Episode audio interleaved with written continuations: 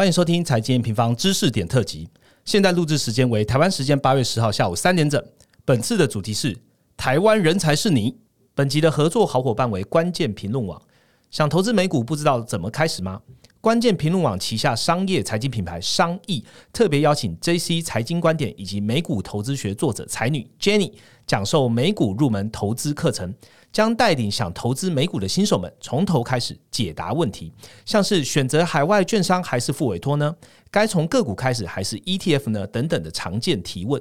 了解美股投资的标的后呢，Jenny 也会在课程中介绍投资美股必看的关键总金指标和一定要了解的工具，包含重要的财经媒体必追的投资大神清单，还有 Jenny 研究美股常用的网站，也会一起在课程中大公开哦。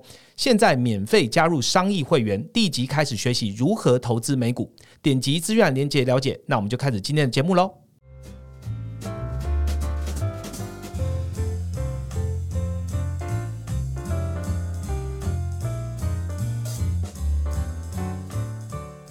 Hello，大家好，我是财经方的 Roger。前几集呢，这个我们在讨论这个经济数据的时候，我们其实会常常用就业数字的状态来观察这个总经的基本面。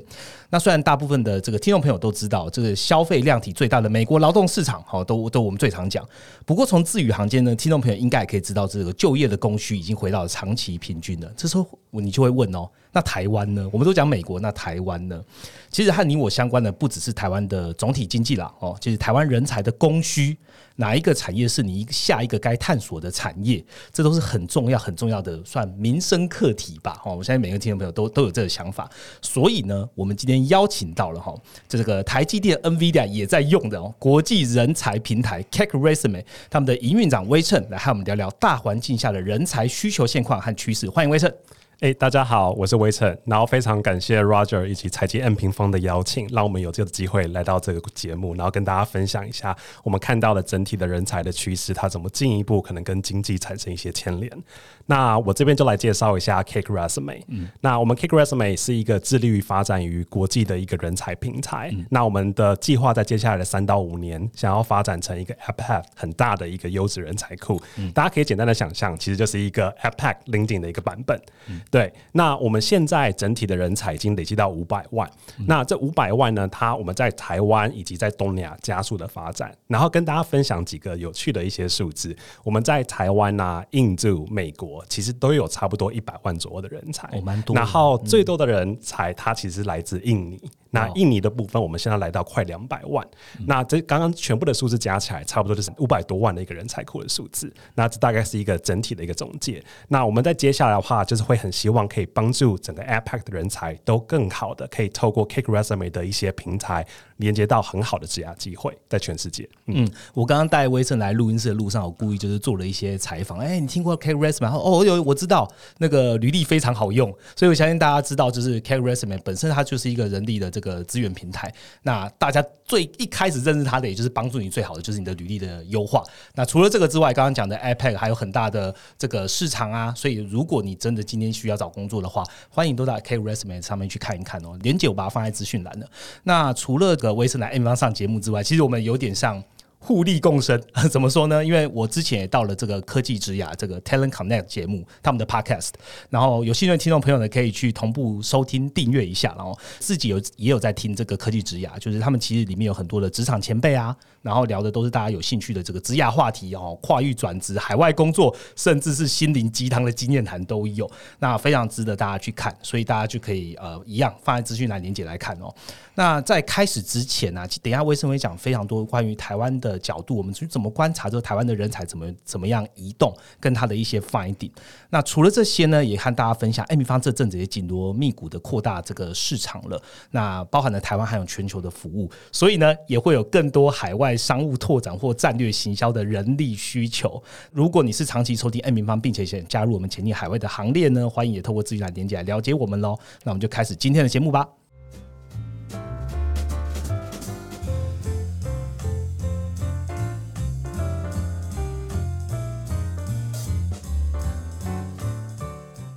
好的，马上进入这个第一个话题了。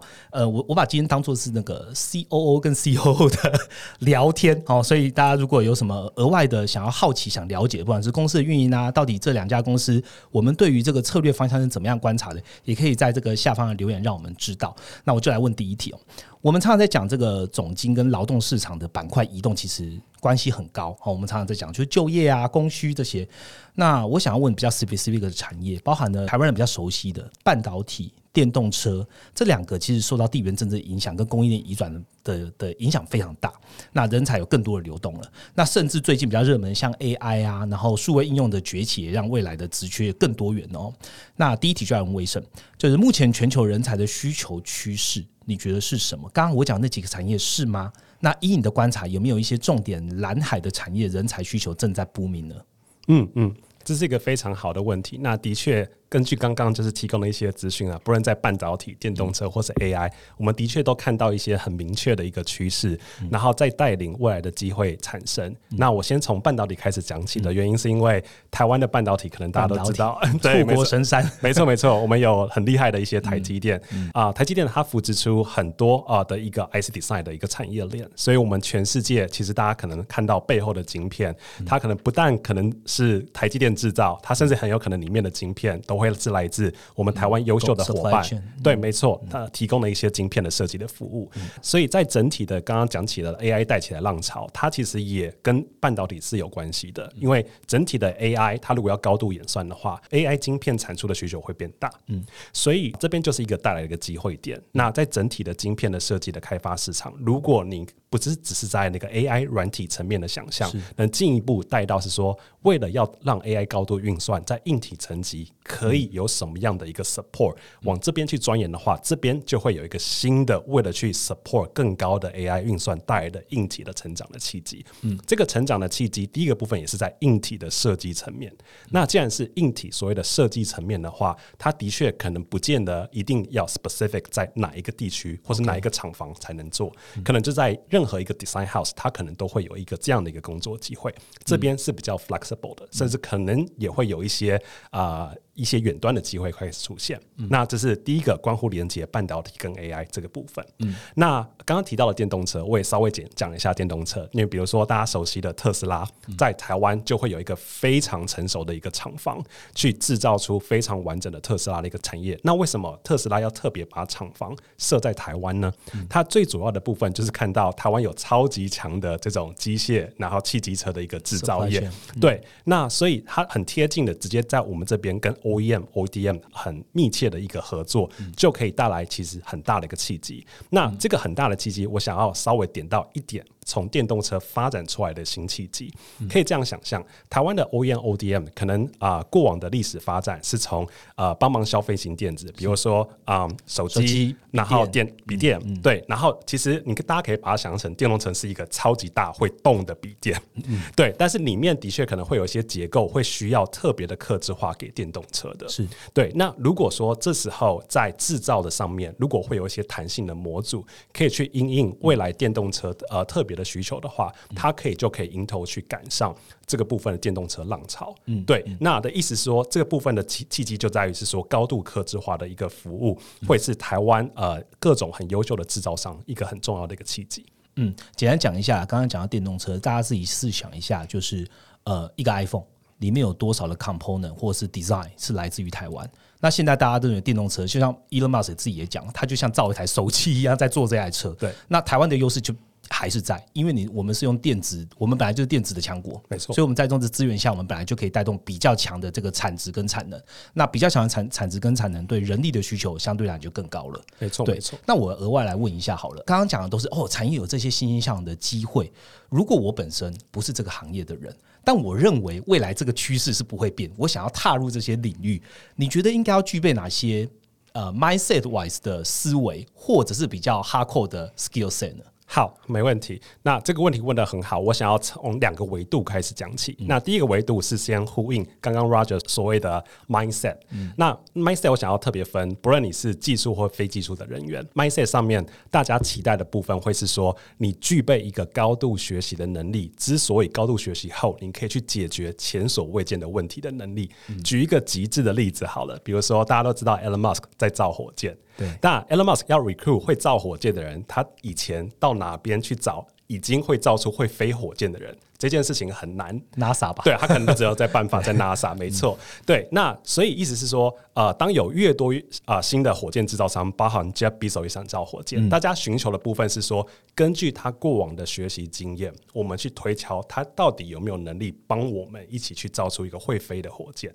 所以我们不是找到他已经好像已经会造火箭了，是因为我们相信他的学习能力。所以这个部分如果是所谓的软知识的部分，我们很偏重很多的学习。然后研究的能力，面对一个新的问题，有没有办法从啊第一原则看透问题的根本，并啊大量运用自己的过往的经验知识研究突破，想出新的 solution，大量的实验，达到整体的一个成功。这个部分其实是不限于技术或是非技术人员，都是一个很好的训练。那当然，整个全球化，英文当然也是一个大家可以持续精进的一个共同语言。好，那聊完通用的软性技能以外，讲到 hardcore 部分。那 hardcore 当然可能最直接的牵扯到一样，我也可以分 tech 跟 non tech。那 tech 的 hardcore 可能就可以特别不用讲。如果你可以特别去选择一个你最感兴趣，比如是软体的 programming，或者是刚刚提到的呃晶片设计，或者是 mechanical 的设计，它其实每一个技术层面都有不同的 know how。你可以选一个你最喜欢的一个技术去做钻研。那关乎呃 non tech。它可能啊，general 可能像是 commercial 或者是行销这部分，到底有没有一些技术的可以学习呢？那的确也是有的。那在商务跟行销，我们啊未来可能会越来越侧重做一个高精准度的判断，然后你会来自庞大的 database 或使用很多的自动化工具，所以有能力去学习各种很多有可以帮助啊流程优化的工具，会是 non tech people 可以去学的的一个东西。比如说，我如何善用一些工具去解决我可能啊做专案管理、高自动化，然后高效率的一个这样的一个问题。然后在行销的层面，我如何去善用啊最好的工具来分析，然后来去做出一个我成长的一个决策。那我在数位行销上，我如何去熟悉各种不同 social media，或者是现在最新啊，比如搜寻演算法的一个演变，然后去做出我在数位行销整体决策的调整。那这些东西都会是啊。啊，non-tap people 就是从从那个商务到行销是可以学习的。嗯，简单来讲就是，如果呃我们讲这心灵层面的话，你必须要让自己保持就是多元学习，而且呃跨领域的这种思维。有些人觉得说，哦，我可能呃很会画一个机构。呃，我可能就不会去学电子。可是现在在 MySales 的话，尤其是现在 AI 的介入，很多时候你已经降低了你跨入某个领域的进入障碍的时候，你更应该让自己保持更有更多的弹性与学习。但是在比较专业的领域方面，还是可以分两个，一个 Non-Tech 部分，就是我们其实现在主要是让你愿不愿意去变成一个 Adaptive 的 User。Adaptive，譬如说工具，你要不要更想要去学习？你会不会更快的运用数据？你会不会更容易了解 data？这就是 non-tech 部分。但是 skill set 比较硬核的部分，现在其实有太多太多的线上资源，你可以先去学习。像很多人现在在投资里面，他原本不懂 Python，学了一堂课之后，他可能就知道一些 Python 的技巧了。再搭配 AI，其实他就可以运用在他投资的范围里面。所以我觉得，不管刚刚这个威盛讲到的哪三元，你只要是愿意学习的人，基本上都可以有机会可以突破的。没错，没错。好，那我们再来问一下这个，用台湾的角度来问好了，因为呃，台湾毕竟是一个注重出口的市场哦，用 GDP 来看就知道，那包含了人才的移动，其实也是一个出口。我相信很多听众朋友，你身边应该会有一些人说啊，我的朋友现在正在海外工作，这是在台湾来讲是非常频繁可见的。那刚刚提到的这个产业啊，其实都是全球架构嘛，哦，那一个 AI 也是全球啊，一个特斯拉的 supply chain 也都是全球。我想问微成，就是你觉得台湾人有什么优势可以？跨出这个海峡，或是跨过太平洋、跨领域到跨海的合作，那又有什么样的劣势？是因为台湾是毕竟是一个小岛，那我们有什么样的优势跟劣势？嗯嗯，这问题也很好。那我先从优势开始讲起。嗯，那台湾最强的优势就是台湾以前的经济起飞，就是靠各种就是非常优秀制造业的前辈，就是各种制造业。那这也是为什么特斯拉。Google 会来台湾去设立完整的 warehouse，然后去做啊、完整的特斯拉呃制造的输出。这也是为什么 Google 会来台湾去设立一个研发中心，招募上千人，打造 Google Pixel 手机，在台湾打造 Pi- Pixel 手机，这都一啊、一切都证明了是因为一他们想要贴近。啊、台湾完整的一个科技 supply chain 是。从半导体服务出啊、消费型电子的 OEM、ODM，、这嗯。里面各种 W 跟 CS 的人才，其实都是已经被国际然后认可了认可了，对，所以他们都想要来台湾，不只是招财，而是贴近里面的产线。高速的去输出整体的一个产品，所以这边就是我们既有的优势。那如果能更了解我们既有的优势，然后想办法，呃，像是刚刚 Roger 分享的，就是我们去适应这样的一个呃状态，跟了解里面的知识，它会变成我们一个很强的 leverage。嗯嗯，好，那哪边可以提升呢？的确，如果以国际化的角度来说，台湾可能在亚洲国家，的确可能有很多地方可以跟一些，比如说英语已经非常普及化的一些国家去做一些学习。对，那我会说，其实，在经济的层面，台湾已经啊、很不错，就是现在其实有越来越多的外资在不断的就是在引进台湾，所以完全没有问题。那我这边可能唯一的建议就是说，哎、大家可以快速提升就是英语甚至是第二外语的整体能力，好促进自己具备一个可以跟国际各种不同的人种交流的能力 communication 是最基础的，没错没错嗯嗯，好，我想要多问一个问题哦。刚刚讲的，威盛讲的就是说，哎、现在有很多的外资啊看中台湾的人才，所以他就进来台湾，然后这个台湾变成一个很好的孵化器，然后打造这个供应链里面的非常重要的 key component。那我要问最近的 case 哦，像台积电，他们最近也呃到美国、到德国去设厂。那听众朋友里面应该会有很多人，就是啊，我原本是里面的员工，公司提供过一个 offer，说，哎、你也可以这个到德国去，你可以到美国去。当你遇到这样的状况的时候，威盛你的角度，你觉得他们应该要 take 这个机会吗？还是继续在台湾当扛把子 之类的？好，要回答这个问题，可能会需要有啊、至少两个维度来辅佐大家做好一个决策。然后先跟大家分享，那台积电其实一定会把最先进的制程先留在台湾 OK 因为皮其这就是我们的竞争优势我们。的 core competence 对，意意思是，可能的确，我们跟德国、跟美国可能会有一些我们看不到层面的一些利益的交换，是所以我们会需要在那边设厂，协助那边打造出全球的半导体供应链。是但是我们过去盛产的部分，它可能不会是最顶尖的科技，可能会是稍微次之的部分。成熟制成的对，没错。所以如果你是一个追求啊、前瞻技术的人，那这部分是可以想一下了。比如说，是不是在美国跟德国可以接触到最前瞻的一个科技？它可能不见得。对，但是的确，在一个跟全球沟通、进行商务的交涉上，它绝对比台湾的机会还多。所以大家可以用自己现在身在什么样的 position 去做思考。如果你是技术人员，说不定在台湾会是相对比较好的选择。但是如果你是一个商务的人员，那的确在美国跟德国会是一个比较好的选择。OK，好，既然都聊到这个 oversea 的一些 opportunity 了，我来问一下，就是呃，应该说疫后吧，COVID nineteen 之后一个蛮显学的一个工作模式，哦，就是 remote。我相信 K Resume 在本身除这个平台除了这个人力媒合之外，自己本身就是一个很大的一个 database 的平台哦。那我想问说，这个疫后居家办公，它现在啊还是一种很 common 的工作形态吗？目前台湾这个远距远距工作这样比例还算高吗？了解了解，那蛮有趣的。然后我先啊、用一些新闻点先分享这个现象，就是在 COVID 的期间，的确我们看到所有的一线的一些知名大公司，Google、Facebook 等等，都解开，就说，哎、我们现在是全远端办公。但也很好玩的是，当疫情开始稳定的状态之下。大公司又陆陆续续去回收这样的一个政策，叫大家回来上班。连那个 Zoom 对，连最近那个 做远端的都叫大家回来上班。没错，没错。那这肯定是在公司的营运治理层级有看到的一个部分。他们判断是说，大家聚在一起的时候是，某方面来讲，它的确在营运的效率上还是是比较有助于公司成长的，对才会下出这样的一个判断。所以我们会是说，嗯，当有越来越多的大公司意识到这件事情，它的确也有可能造成一个风潮，因为毕竟很多的大公司是在彼此在竞争的状态下，你看到你的竞争对手在加速了，你效率比你快了。对你可能也会想要去加速，所以的确在大公司的状态跟环境下，我们有看到比较多啊、呃远端工作回收的状态。对 OK 但是在很多的中小企业，那可能还是看它的航态别。如果它是一些各种不同跨境的贸易的一些啊、就是啊、商务核心商务，它可能还是会采取远端比较合适。所以在中小企业里面的话，我们会说它蛮 balance，并没有如大公司那么明显的全部都在回收远端的啊、一些资源。那反而是看大家的航态怎样会比较合适，然后怎样会比较有效率。嗯，它有国家别之分吗？譬如说，美国可能比较注重科技业，然后中国可能比较注重制造业，它回收人力的这个需求就比较有差异嘛。嗯，好，那这个部分可能跟航太也会有点关系。就比如说制造业这件事情好了，制造业它需要高度集中管理，所以可能在啊、不论各个国家，它的制造业都还是希望你可以回来原。生就没有 remote 这件事了。对对对，没错没错。但如果你是一个纯软的一个服务的提供是，那可能就是靠公司各自决策，它可能跟国家也没有什么关系。对，嗯，OK，好，谢谢微称哦。接下来来问的是，嗯，比较算负面吗？对公司来说不算负面，但是对于求职者来说可能比较负面的，就是跟裁员有关系。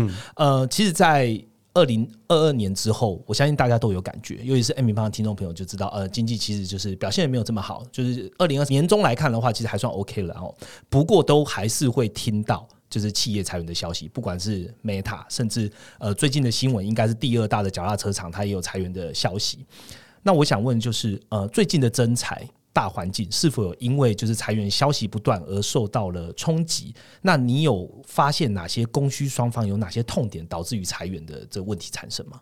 好，了解。那关乎这个问题的话，我有我也用我们身为自己平台方看感受到的市场的一个温度做一个回答，但第二部分也用我们在观察我们周边的朋友，可能在美国工作的朋友，或是一些啊、新闻的报道，然后做一个啊、尽可能客观的分享。是我先说从我们的平台，那因为我们平台大部分还是在 APAC，尤其是台湾为主的一些工作机会，其实我们并没有真的感受到整体好像因为这些裁员的消息影响到非常的多。OK，对，那我比如说几个例子，刚刚有提到，可能 Google 跟 Amazon 都有裁员。那我们身为一个平台的招募服务方，我们有感受到的是说，可能在这些新闻释放啊、的时间区间，我们有感受到这些公司的确暂时会停止然后招募，但是可能过了一季或两个季度，他们原本的招募量能又就是瞬间的回来。所以意思就是说数量只是被暂停，被暂停没有一直 decrease。对，没错，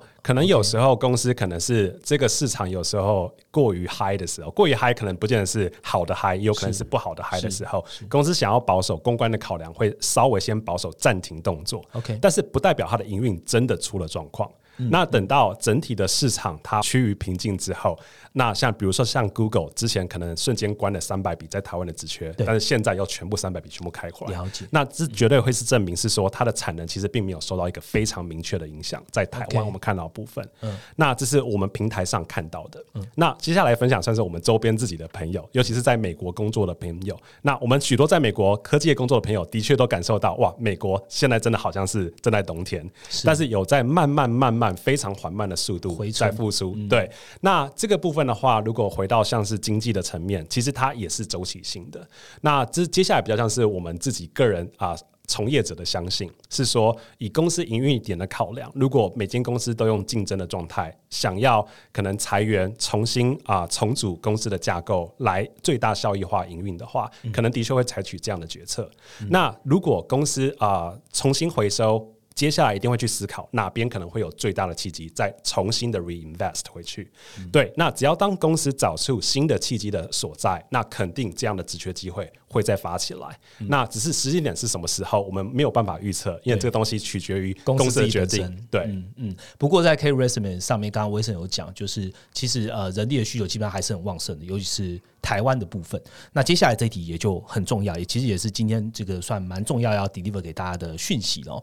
如果你本人刚好也是正在转换跑道哦，不管是跨国工作啊、跨产业工作啊，或者寻求下一个职涯的起点，K resume 将举办一场这个 career fair。年度的大型活动，哦，那请威正帮我们介绍一下这个活动的重点，还有哪些重点资讯吧。好，没有问题。然后非常感谢就是 Roger 让我们有机会分享。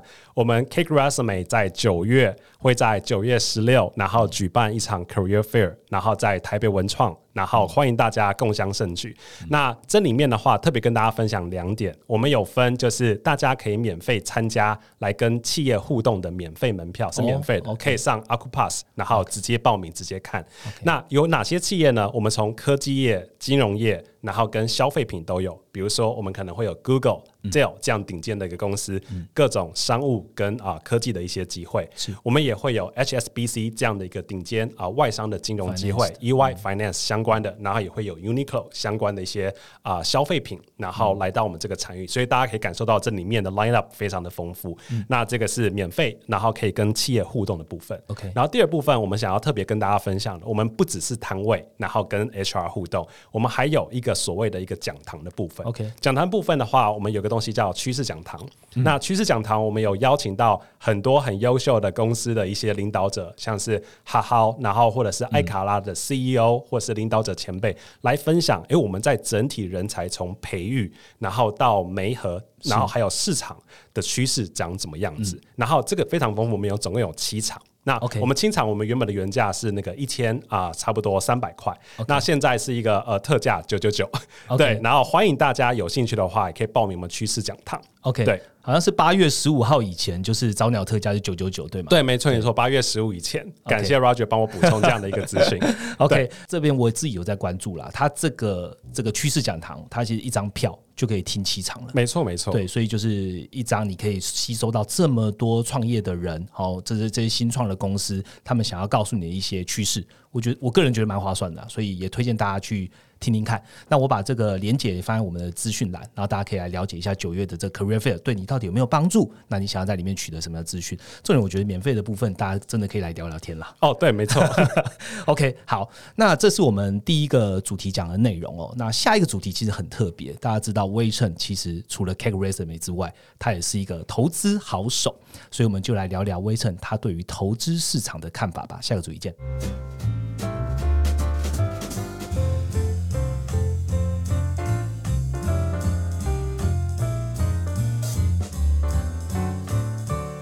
好的，马上进到我们第二个主题。第二个主题来聊投资，非常特别吧？Cake Resume 的 COO，然后来聊投资。OK，那因为大家都来到 M 平方了嘛，所以就是好好聊一聊。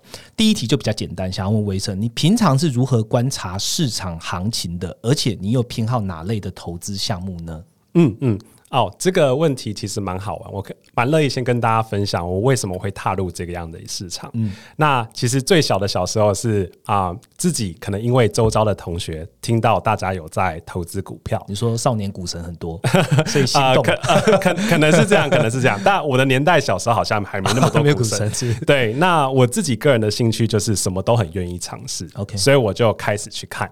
对，那啊、呃当然里面的话，如果有机会你表现的好，其实你是会有所回报的。那这部分也会带来成就感。那可以说小时候其实什么都不懂，出入市场的时候，我可能就是运气比较好，有一些回报，所以让开始我有动力去看更多。是。好，那接下来可以的确跟大家分享是说我一路以来的心得，可能在哪边我的确是比较有心得，然后琢磨的。我真实的交易经验主要会是以啊、台股的交易然后还有 crypto 的交易为主，这两边我是真的有扎实的、很频繁的进出的。嗯，好，那但是如果是观测可被交易的产品，其实我看的东西很多。我从最源头的一些原物料，全世界的一些价格的一些变化，我都会看。那为什么我会看这些东西呢？这些东西其实都是事后学习过的一些心得。嗯，那因为会发现全世界的经济是整体联动的。那如果回到是说股票的交易，如果不只是看一些啊、所谓的技术方面的一些资讯，如果你想要掌握基金公司的体质，或是进一步去做预测，那如果你可以去掌握另外一个层面的资讯，就是原物料的资讯，它对你会很有帮助。啊、举个例子，那刚刚有跟 Roger 聊到，比如说，如果我们去看石油的价格的一些变化是，然后你再去想象什么样的产品是用石油呃做出来的。OK 其实石油的价格它可能就是一个领先的指标，它慢慢的就会去直接间接的去影响各种跟石油相关的一些产业。因为它是源头。对，没错，而且这东西会非常 straightforward，你几乎没有任何的风险。OK 所以你其实可以去做一个就是很好的一个投资跟预判。你有办法做到这样的一个维度的话，你的投资的胜率会非常的高。OK，那关乎啊、就是加密货币的交易这件事情也很好玩。那我就是天生会喜欢第一个部分，会容易被就是市场的高度关注关注度被吸引。那我也是一样。那其实我呃出入就是 crypto 的市场，并没有呃如大家一样那么早。我最早的加入的时间点大概是二零一六年跟二零一七年左右。嗯这个时间点差不多会是以太币刚出来的整体的时候。那我会说它算是一个啊、已经经历过前两波啊、就是 Bitcoin 市场的上涨潮 对，然后在以太币，然后那时候我就很有兴趣去看这个市场。OK 那我我自己个人很好玩，我知道呃最容易去 push 我去学习这个市场最快的方式是你要入场，你才会盯着去看。对，所以我就是真实的入场去了解啊、这个市场到底可以带出什么样的一个变化。那呃，在起初的时候，以技术的层面，我的技术层面不是指资金分析的技术面，是指这个 blockchain 它的技术上，我是想要真的心的了解它到底有没有办法去带来呃金融界交易的震撼。就是它是不是一个崭新的一个技术？我那时候想要理解。起初的时候，我的确也是身怀信仰的一个人。对，就是说，哎、好像它真的 blockchain 是有 potential 去呃破坏既有的呃交易技术的。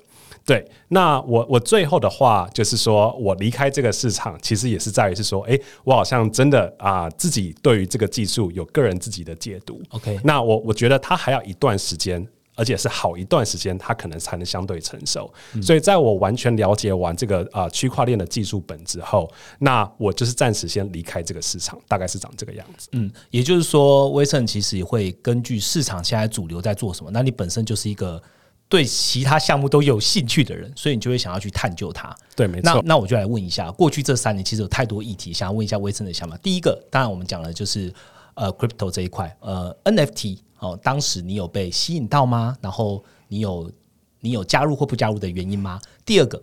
元宇宙哈，就我一年一年推嘛。元宇宙当时你有被吸引到吗？有什么加入不加入原因？第三个就是今年的 AI，你有被吸引到吗？这三个大的 Fad 你是怎么看？好，那这边全部都是我个人观点，然后我很乐意跟大家分享我对这三块的想法。那先快速简答，我个人没有被 NFT，也没有被元宇宙吸引到但是我相信 AI。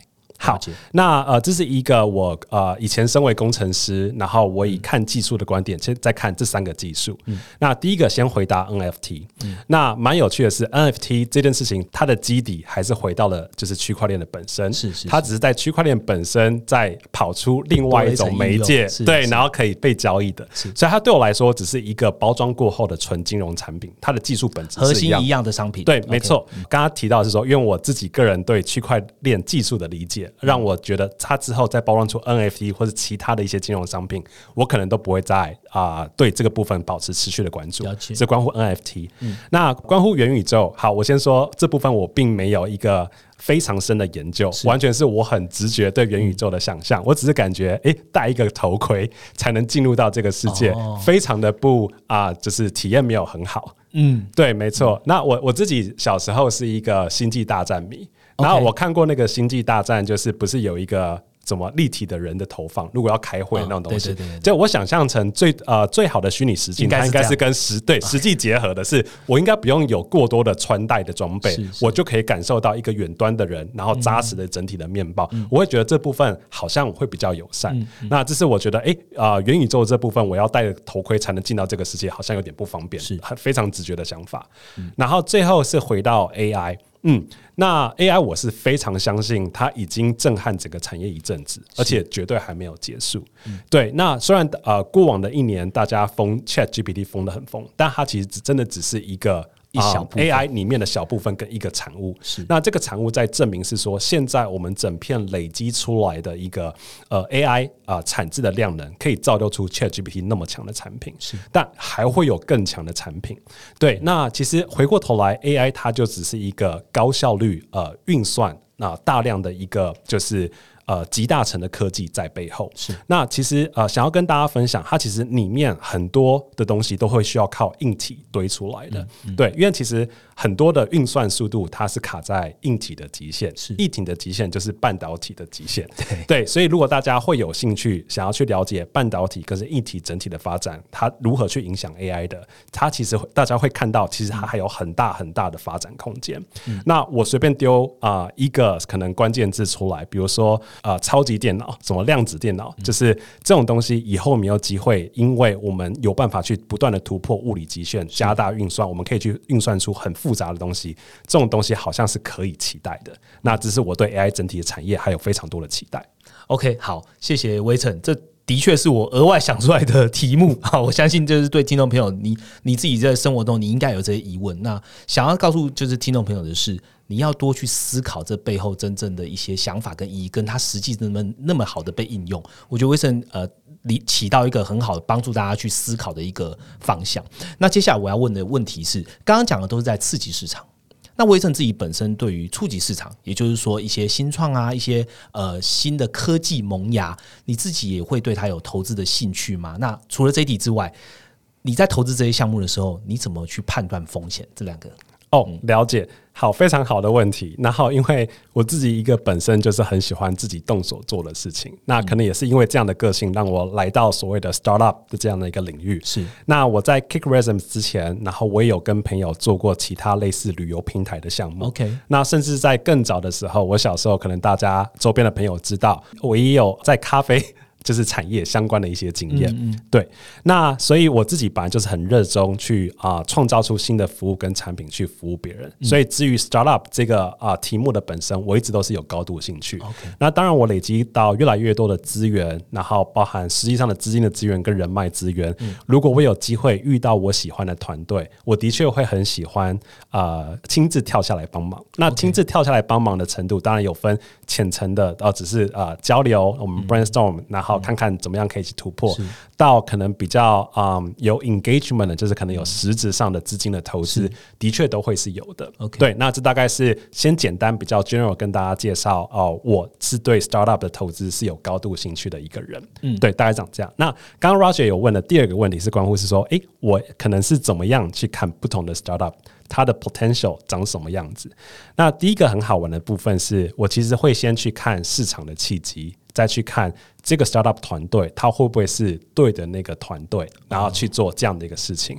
就是我非常相信的是天时地利人和，然后缺一不可。然后有趣的是说，我也非常相信每一个成功的事件，它几乎没有机会被复制，因为它就是要完全的几乎一模一样。地利人和，对，没错，就是你很难，你有即便有能力做出另外一个 Facebook，你也不太可能有机会变成下一个 Meta。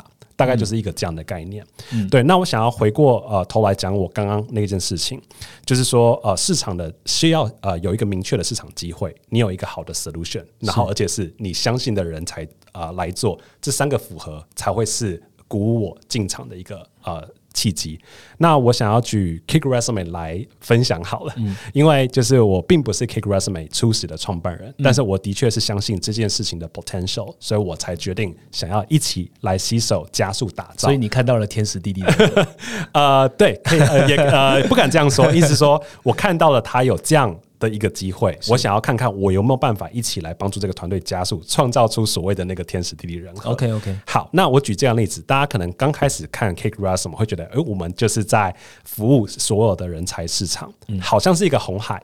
但是我们的 approach 它却是一个可能以前大家想不到的一个方式，就是我们是从啊人才市场帮助大家更好表达自己，提供一个履历服务作为一个切入点的，嗯，所以很好玩。所以刚开始的时候，其实我们非常乐见大家拿着我们的履历去其他的平台投递。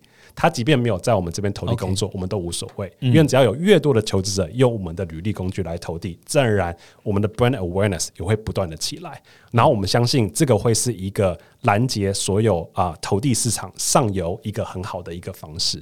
那这是我看到一个很不错的 approach。那最后就是我提到一个关键，就是我自己个人也很欣赏我现在的 partner，就是我们的 CEO Trenter，就是他身上有一个永不放弃的一个坚毅，然后不断的去想要去达成。解决这个问题的使命，那这件事情也让我觉得，嗯，他是一个可以信赖的好伙伴，让我决定加入投资这个团队，然后一起来努力，然后到至今。对，OK，谢谢威盛了。威盛刚刚跟我们讲了，包含了投资，然后处理市场啊，刺激市场，甚至他为什么在 K Resume，这也是人生一种投资。那我我相信，其实，在 M 方的听众朋友有蛮多是来自于科技业哦。那我也想要帮听众朋友来问一下，就是就像你的身份好了，你原生不在金融市场，但是你也做了很多的投资的项目，你也启发了很多。你觉得你有什么建议给大家，可以培养这些投资的 sense，在他原本的工作环境以外？好，没问题。那嗯，因为我本身自己可能是呃科技背景出来的人，是那呃大家可以啊、以我作为一个啊参考好了。那科技背景出来的人，第一个部分，我觉得嗯，我们可能对于掌握技术面，就是真的是交易技术面，可能真的会有机会快速的上手。其实并不用好像要很 fancy 到你会城市交易你只要有办法去判断出哦，这些技术指标它表明的是什么市场的结果的啊状况，这样就可以了。那这部分的话，我会说它才达到了第一步，因为它只是在啊进行一个比较客观的分析，但它已经是一个落后的结果了。意思是你用技术。啊，分析的方法去做交易的进行，其实你的 margin 不会很大，因为这是市场决定后的结果。嗯，那你要怎么样去拿到领先的指标的话，你就需要去一定要有自己的见解，意思是你要有自己对这间公司成长的见解。这件事情啊、当然一开始需要从基本面先开始去了解公司。呃，虽然讲基本面这个特殊用词，我讲的比较白话一点，是说大家可以很想象是说，诶，如果你是这间公司的 CEO，你觉得怎么做最可以去加大这间公司的一些营收？你用这个角度去营运的角度去做思考，你会想出各种不同的 idea，自然而然你就可以看透这间公司在营运的层面怎么做，好像真的是一个你也非常认可的投资。嗯如果你发现，诶，你的思维跟这间公司决策的思维好像都很符合的时候，你的确可以采取行动试试看，去赌注是说，诶，他真的会不会有机会可以成功？所以回过头来是练习一个去可以看破各种核心商务的本质这件事情的能力，其实会非常有助于大家在投资市场可以提高呃你的胜率。嗯，看透商务的本质，最重要就是多阅读，而且多独立思考，还有多用财经 A 平方。没错，没错，没错。财经的平方提供了非常优秀的资讯，让大家做参考。推自己对。好，今天我们跟威盛聊了蛮多了哦，包含就是台湾的人力市场，我们究竟是怎么看的，然后跟威盛个人的一些投资的见解，我相信可以类比到很多我们的听众本身，他可能在科技业他就有这些想法的的人身上。那这也当做呃你好、就听众朋友的一个参考了哦。那最重要，大家听完就是大概三十分钟的内容，一定觉得不过瘾哦。就是除了威盛讲之外呢，我也想要再跟大家说，呃 c a r r i s m a n 二零二三年的 Career Fair 在九月举办，其实不只是跟 c a r r i s m a n 人可以在那边去做一些互动，还可以跟六十多家的台湾有名的企业、跨国企业一直在上面去做聊天。然后欢迎大家在这个点击资讯栏连接，然后可以参加这一次的 c a r r i s m a n 举办的这个年度活动了哦。好，那今天非常谢谢威盛。那在最后呢，今天这一节最后跟大家预告一下 M 平方的活动。那因为 M 平方在下周即将要 announce 一个重磅的事情，好、这边先卖个关子啦哈。那给大家一点提示，就是我先听众朋友最近也会注意到，说我们全面升级了 M N 订阅会员这个 Prime 的专属研究工具箱。那除此之外，我们也即将有大改版的具有仪表板功能的收藏专区。那未来呢，还会有 AI 的产品问世。那这些服务呢，其实都跟我们的订阅会员是息息相关的。那也是在为下周的重磅活动呢做一点准备和酝酿了哈。如果你想要知道这个下个礼拜会发生什么样的大事呢，一定要到资讯栏先加我们的 Line。哦，然后才会收到最新的重磅消息。那今天我们的录音就到这边，然后非常谢谢威盛跟我们参加这一次的录音。喜欢我们的话，给我们五颗星，可以让我们做得更好。我们就下一次见喽，谢谢威盛，拜拜。谢谢大家，拜拜。